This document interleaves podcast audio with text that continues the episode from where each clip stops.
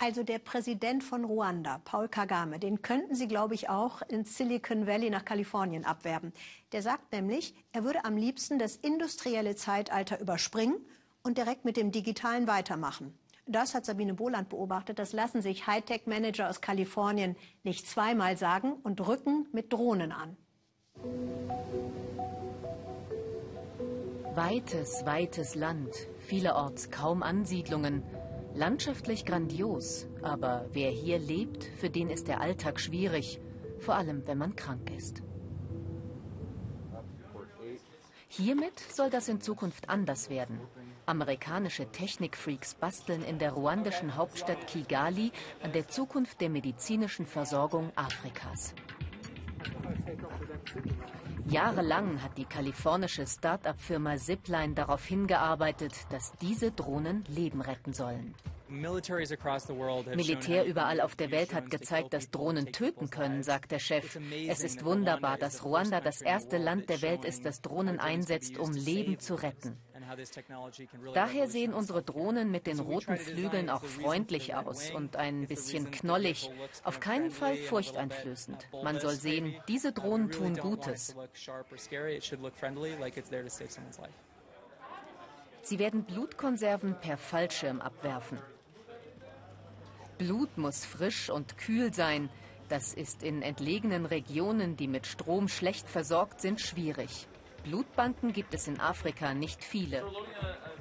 Die Miniflugzeuge sind groß genug für eine Kühlbox. So wird das Blut auf den Weg gebracht.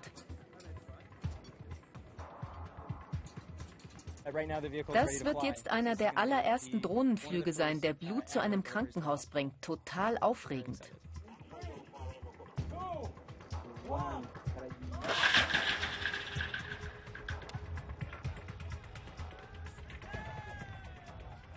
So modern wie diese Klinik sind nicht viele in Afrika. Ruanda war das erste Land, das Rinaldo und seinem Team den Luftraum geöffnet hat. Per Fallschirm schwebt das Blut nach wenigen Minuten zu Boden. Es kann jetzt theoretisch sofort eingesetzt werden.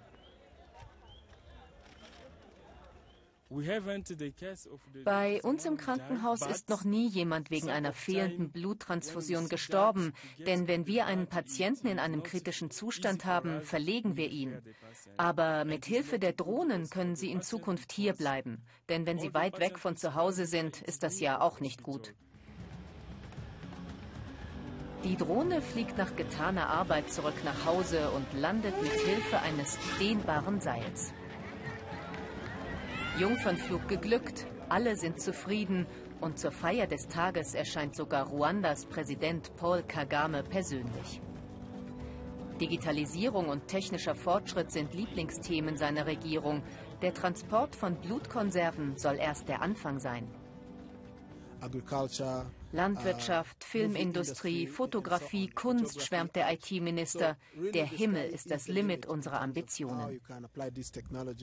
Uh, Und auch der Präsident ist überzeugt, Ruanda ist das ideale Testland.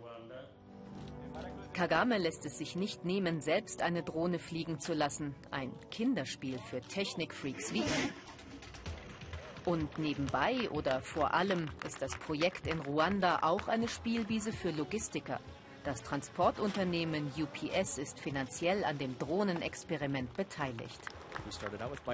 Wir haben mit Fahrrädern angefangen, dann kamen Autos, Flugzeuge und jetzt schauen wir, wie Drohnen kommerziell eingesetzt werden können, aber natürlich auch auf humanitärem Gebiet. Natürlich, aber eben auch im kommerziellen. Man stelle sich vor, was die kleinen Flieger noch alles liefern können. Die weite Landschaft Afrikas, da lässt sich viel Geld verdienen.